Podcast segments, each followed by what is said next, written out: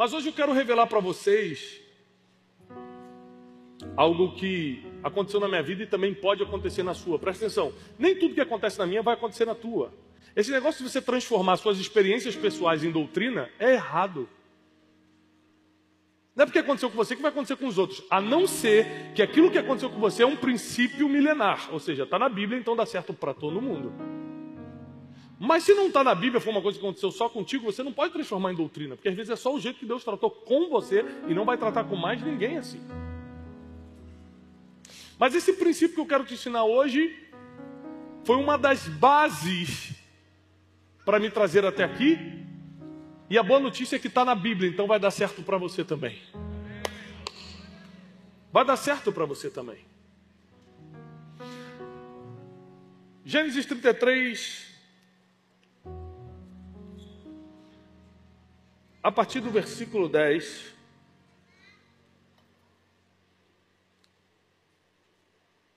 Diz assim, versículo 8, perdão. E disse Esaú: De que te serve todo este bando que tenho visto? E Jacó respondeu: Para achar graça aos seus olhos. Mas, essa, mas Esaú disse: Eu já tenho muito, meu irmão. Eu já tenho? Eu já tenho muito, meu irmão. Guarda para você o que você tem. Eu já vou te explicar o que é essa cena. Então disse Jacó: Não. Se agora tenho achado graça aos seus olhos, peço-te que tomes o meu presente da minha mão, porque eu tenho visto o teu rosto como se tivesse visto o rosto de Deus, e tomaste contentamento em mim. Toma, peço-te a minha bênção que te foi trazida, esse presente que te foi trazido, porque Deus graciosamente me tem dado tudo. Eu tenho de tudo instou com ele, insistiu com ele até que ele a tomou. Essa cena é o seguinte: dois irmãos brigados, um ameaçou o outro de morte, coisa feia. Ficaram um ano sem se ver. Deus proporciona um encontro entre os dois, Esaú e Jacó. Ambos estavam com medo, mas Jacó estava com mais, porque sabia que Esaú era homem de guerra, era um homem de caça, estava preparado, estava com mais homens. Então o que Jacó faz para amolecer o coração do irmão? Ele prepara um monte de coisa, ofertas, presentes, camelos, ouro, tudo que podia se juntar de riqueza naquela época, e coloca logo na frente da caravana, onde estava todos os seus servos, todos os seus animais e toda a sua família. Eles se encontram e Esaú pergunta: que, que é tudo isso aí? O que, são? Um monte de papel de presente, um monte de camelo cheio de, de, de trouxa. O que é isso tudo? Ele falou assim: Isso é o que eu trouxe para você, para achar graça aos teus olhos. Esaú riu.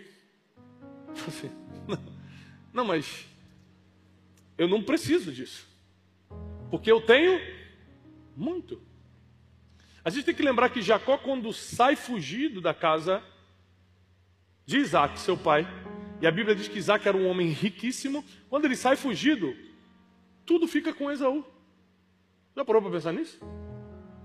Está tudo com Esaú agora. Isaac, o pai deles, era um homem tão rico que a Bíblia diz que Abimeleque, o rei da época, ficou com inveja de Isaac e o expulsou da terra.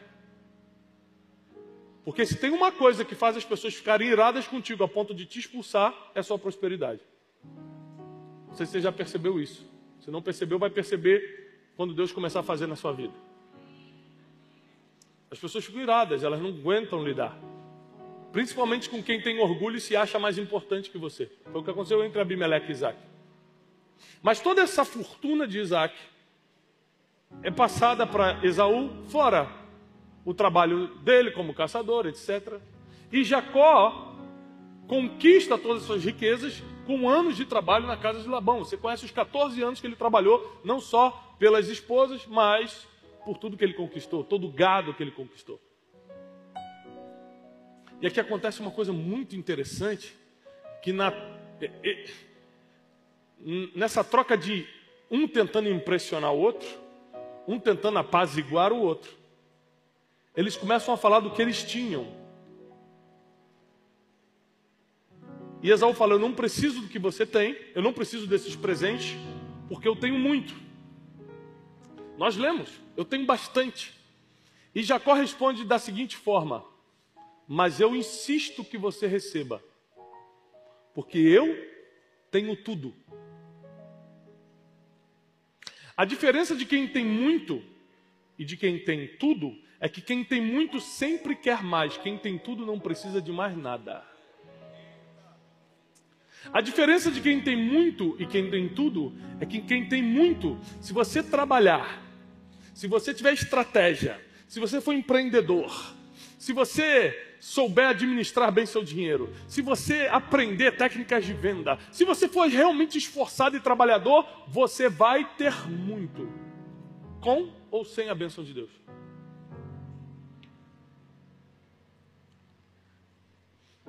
Mas quem tem muito, sempre está faltando alguma coisa. Quem tem tudo, que aí só com a bênção de Deus. Quem tem tudo não precisa de mais nada. Eu vou te explicar como é que é a reação de uma pessoa que tem tudo. Abraão briga com Ló. Lembra da passagem de Abraão e Ló, Gênesis 13 e 14? Abraão briga com Ló. E Abraão fala: Não dá mais para a gente conviver junto. Escolhe para onde você vai. Se você for para a esquerda, eu vou para a direita. Se você for para a direita, eu vou para a esquerda. Só tem um problema. Nessa cena, a Bíblia deixa claro que um lado eram as campinas de Sodoma, estava tudo verde, tudo lindo, jardins como do paraíso. E do outro lado era um deserto. Quem tem tudo, deixa a pessoa escolher primeiro. Escolhe você. Porque tem, quem tem tudo sabe que a bênção não está nem ali, nem aqui, nem com ele, nem com ele. Está comigo. Então, se você for para lá e eu for para cá, para o deserto, o deserto floresce. Quem tem tudo não entra em briguinha, porque sabe que aquilo que vai acontecer vem de Deus, e onde está Deus, há crescimento, há progressão. E Esaú, tentando impressionar Jacó, fala que tem muito, e Jacó fala, mas eu tenho tudo, por isso eu insisto que você receba o meu presente. Sabe o que eu aprendo com isso? Que a maioria das coisas que aconteceu na minha vida, a maioria das grandes aquisições que Deus me permitiu ter e fazer, eu não comprei com dinheiro. Foi com a moeda do sobrenatural. Não quer dizer que você vai deixar de trabalhar, porque Jacó tinha tudo, mas ainda assim cuidava do seu rebanho, ele trabalhava muito. Não é a gente ir para um extremo, Deus vai me dar tudo, então não preciso trabalhar, fazer mais nada. Não é isso não, vai morrer de fome. É que apesar do seu trabalho, a sua confiança não está no resultado financeiro que o trabalho dá, mas na bênção que está sobre a sua vida. Porque num tempo de pandemia, sem Deus, o teu negócio pode minguar. Com Deus, ele pode multiplicar na mesma situação, na mesma pandemia. E sabe o que eu tenho visto? A nossa geração é uma geração muito empreendedora. Eu estou vendo muita gente prosperar, muita gente aprendendo a mexer na internet, muita gente aprendendo a fazer negócio, muita gente aprendendo a vender, muita gente crescendo, prosperando. Quem aqui prosperou na pandemia? Levanta a mão. Você na pandemia prosperou. Olha quanta gente.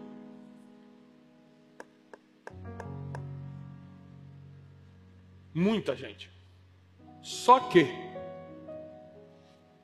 você, no teu braço, vai conquistar muito. Com o braço de Deus, você conquista tudo. Na tua força, você pode até ter muito. Na força de Deus, você vai ter tudo. Quem tem tudo não perde a paz. Quem tem tudo não quebra as alianças. Quem tem tudo não assina contratos errados, como nós aprendemos no teatro hoje. Quem tem tudo não precisa ganhar mil a mais ou mil a menos para se sentir feliz, porque já está feliz e completo. Quem tem tudo não está preocupado com os resultados finais, porque o processo está valendo a pena. e você sabe que na história, quem fica é Jacó e não Esaú. Porque quem tem tudo dura mais. Quem tem tudo dura mais. Desde pequeno, por causa da criação que meu pai me deu e minha mãe, eu aprendi a confiar em Deus, inclusive financeiramente. Com dinheiro ou sem dinheiro, eu não faço nada sem consultar o Senhor. Já comprei sem dinheiro e já deixei de comprar tendo dinheiro. Vou repetir para você entender. Eu já comprei sem dinheiro, porque Deus mandou fazer. E já deixei de comprar tendo dinheiro e Deus falou: não faz. Porque no final, o que vale é o que Deus falou para você fazer. E quando Deus fala, eu vou te dar uma notícia: não importa quanto você tem no banco. Quando Ele te confia um projeto, não importa quais são as tuas expectativas financeiras para o ano, deixa eu ver quais são os meus cálculos. Isso não importa. Isso, isso cabe naturalmente. Se você tem um negócio, faça cálculo. Não faz nada sem calcular, não. O próprio Jesus fala: você pode construir uma torre sem calcular primeiro? O próprio Jesus nos ensina a calcular, mas não confiar nos cálculos. Porque Deus é um Deus que surpreende a matemática. E desde criança eu provei o sobrenatural de Deus nessas situações. Eu lembro que, na época que virou o plano real, meu pai deu uma nota de um real para cada um dos meus irmãos. A gente ia numa igreja, que aliás amanhã nós vamos receber o pastor dessa igreja aqui, o pastor da nossa infância, o pastor Marco Antônio Peixoto. A gente ia numa igreja chamada Comunidade da Zona Sul. A gente ficou muitos anos lá, minha infância e adolescência eu passei lá. Meu pai deu um real para cada um, meu pai era pastor auxiliar lá. Falou: ó, Isso aqui é para vocês comerem o cachorro quente. E imagina, a gente criança na igreja, tudo que a gente queria que o culto acabasse rápido, a gente ia para a cantina comprar o cachorro quente. Era o nosso objetivo no culto. Né? O pastor começava a pregar muito e falava: Meu Deus, o que está acontecendo com esse homem hoje? Já olhando lá para trás para ver a fila da cantina. E nesse dia pregou um homem, um estrangeiro, e ele falou o seguinte: Você precisa ter uma experiência com Deus. E a única experiência que você pode provocar biblicamente, eu lembro disso, eu tinha talvez uns 8, 9 anos, a idade do meu filho José. A única experiência que você pode provocar Deus é nas finanças, porque Ele não te autoriza a provocá-lo em milagres, Ele não te autoriza a provocá-lo em nada, mas nas finanças, lá em Malaquias, Ele diz: Fazei prova de mim. É a única que Deus fala assim: pode me provar, pode me chamar para o desafio para ver se eu não entro. Todos os outros Ele não te deixa fazer isso, não. As outras áreas, não. Nas finanças, Ele fala: faz prova, me testa, vem. Eu escutei aquilo e falei assim: eu vou acreditar. Eu acho que eu comecei a acreditar na Bíblia como eu acredito naquele dia. Eu falei assim: se está na Bíblia, vai acontecer. E com muito choro, o homem veio passando um gasofilaço. Eu vim, Jesus, meu um real. E eu lembro que eu depositei um real naquele dia. Me arrependi? Me arrependi. Mas coloquei. Eu fiquei, meu Deus, o que, que eu fiz? Meu cachorro quente. Eu já estava ensaiando como eu ia pedir um pedaço para alguém. Como é que eu vou fazer para me humilhar e pedir um pedaço para alguém? Mas eu, com oito, nove anos, pedi uma experiência com Deus. E quando eu saí daquela, daquele culto, estava saindo, é, o templo era inclusive muito parecido com esse, a gente foi saindo pela porta lá de trás, veio uma diaconisa e falou assim: Você é filho do pastor Dário, né? Professor, então sobe lá em cima que vai ter uma recepção para os filhos dos pastores. Falei, vamos subir. Quando eu cheguei lá em cima, era um festival de cachorro-quente. Deus te prova no tamanho do seu entendimento. Depois Deus não precisou me provar mais nada financeiramente. Tudo que Ele me pediu, eu sempre entreguei.